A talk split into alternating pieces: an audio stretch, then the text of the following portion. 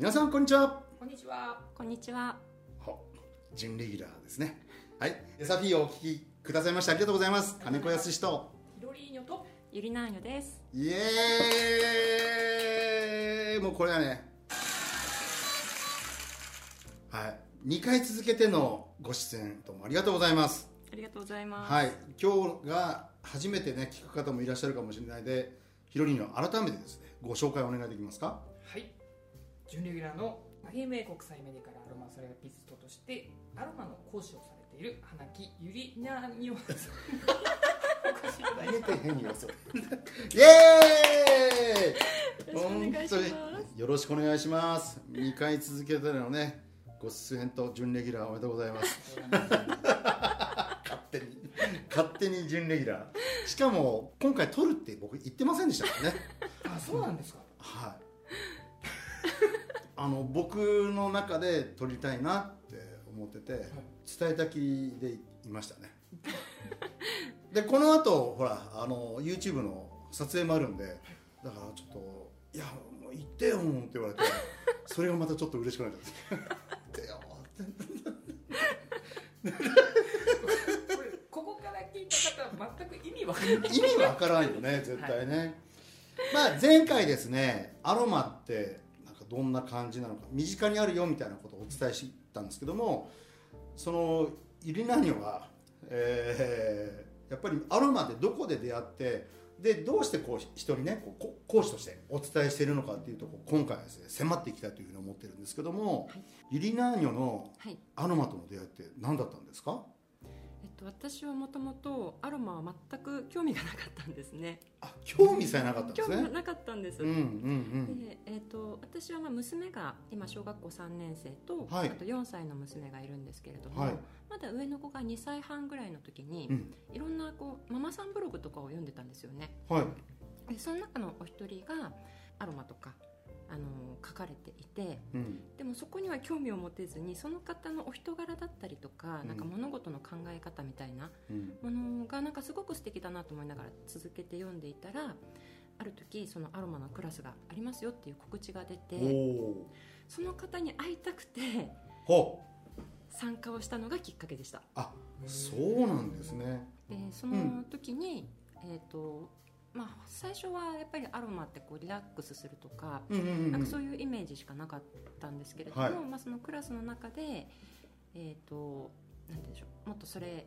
よりもこうかから体とかにもメリットがあるよっていうふうに教えてもらって、うん。まあ、自分の治療とかでは決してないんですけれども、うん。自分で例えば自分や家族にケアする方法うんっていうものを教えてもらったんですね。うん。でその時に私は正直半信半疑というか 7割ぐらいはちょっと疑ってかかってたみたいな。まあでも多分普通はそうだと思いますよ。はい、うん。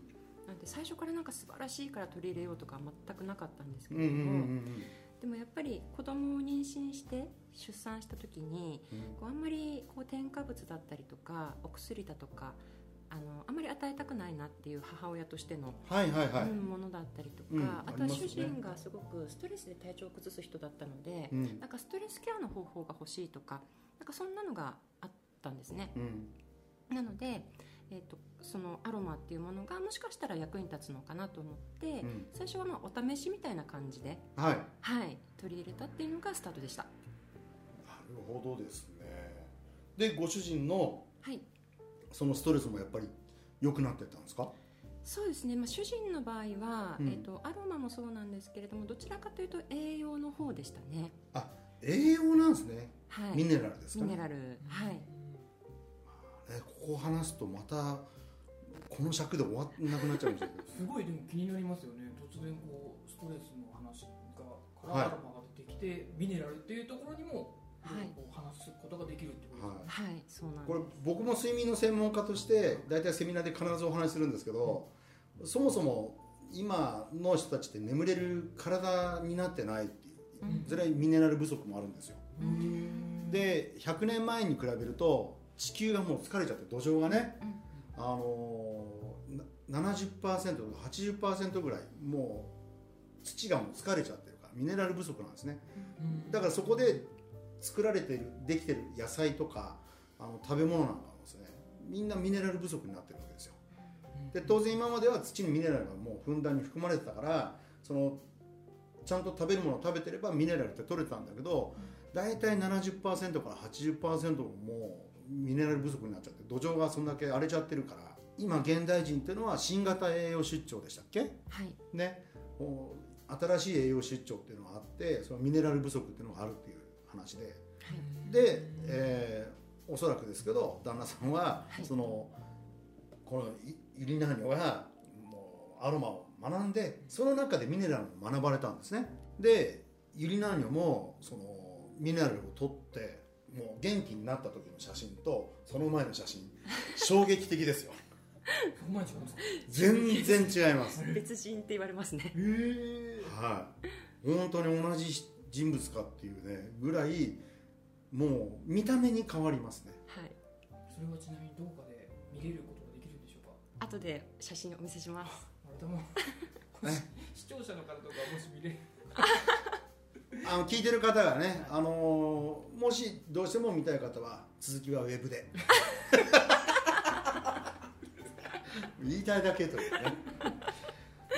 で旦那さんはそのまあアロマも当然使われてるんでしょうね。アロマもストレスにいいものっていうのも僕もイリナニからいろいろ教わってるんですけどそれプラスやっぱりミネラルって大事だねっていう大事だよねっていうお話も聞いてて。はい。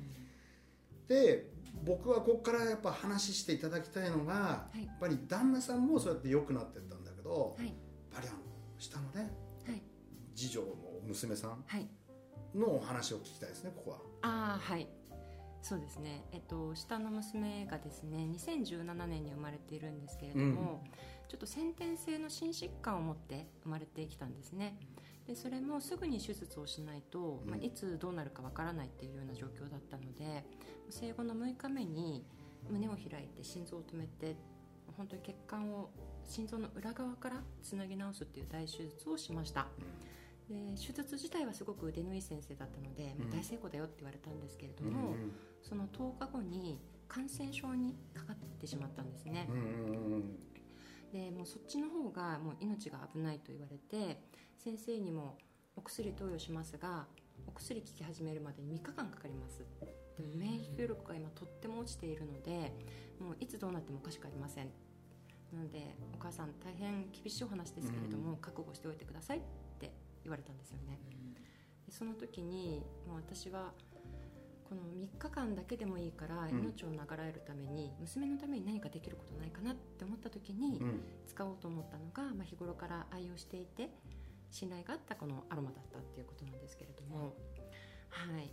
まあ、それをしてあげたところですね、まあ目に見えてちょっとこうなんて言うんでしょう。私にとっても娘にとっても大きな助けになってくれたなっていう実感をすごく得られたのが一つ大きなエピソードうん。だったっていうことですね。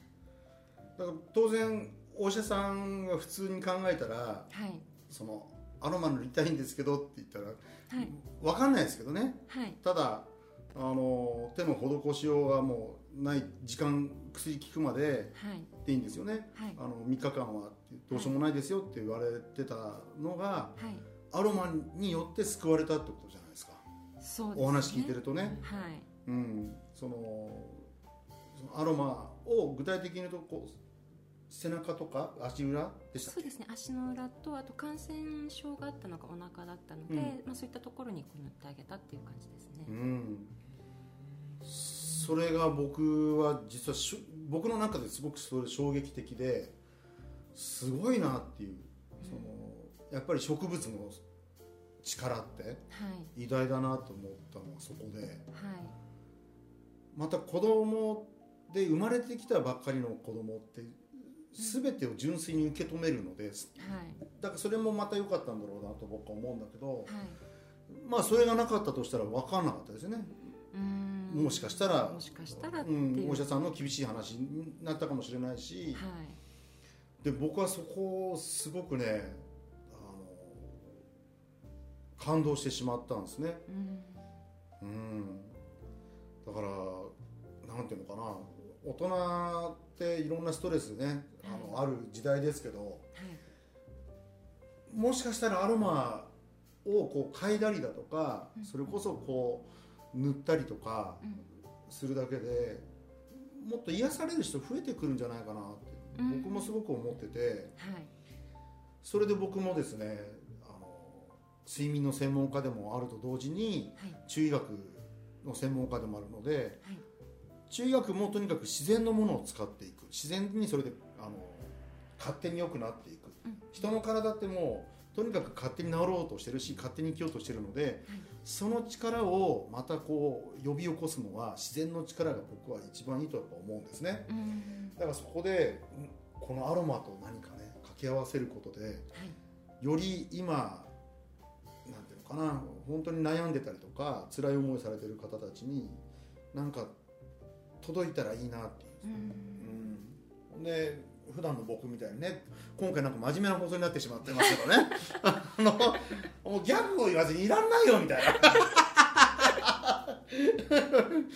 どうした？ヒロインの。いやなんか素敵な話で。いやいや俺ね。言えないですメントが出てこない。何も言えねえみたいな。北島かお前はみたいなね。いやでも俺も最初聞いた時に本当同じような心境だったんですよ。うんいやなんか込み上げてくるものが良かったなーっていうのと、それをね救ったっていうかそのアロマっていうか、その存在に僕はえらい感動しましたね。うんうんそうですね。なんかでも私の中で一番良かったなって思ったのはやっぱり選択肢があったっていうことだなって振り返ると思うんですよね。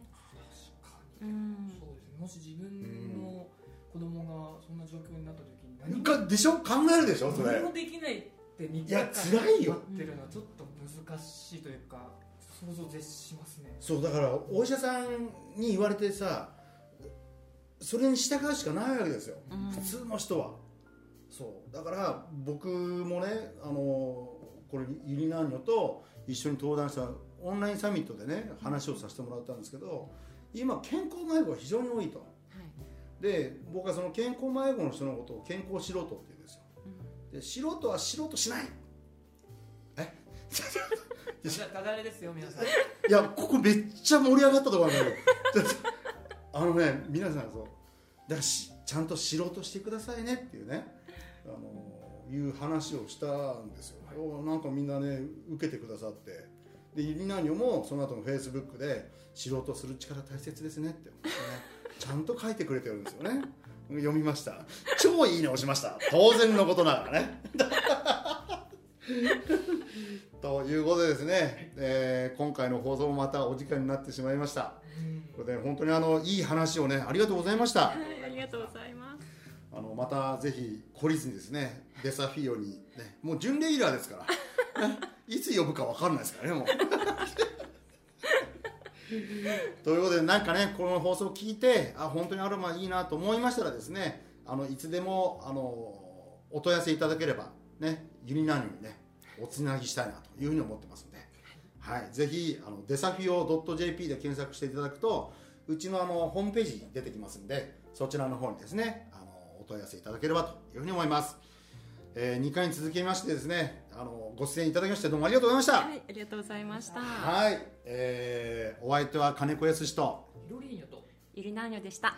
ありがとうございました。それでは次回の放送までまた元気にお過ごしください。さようなら。さよなら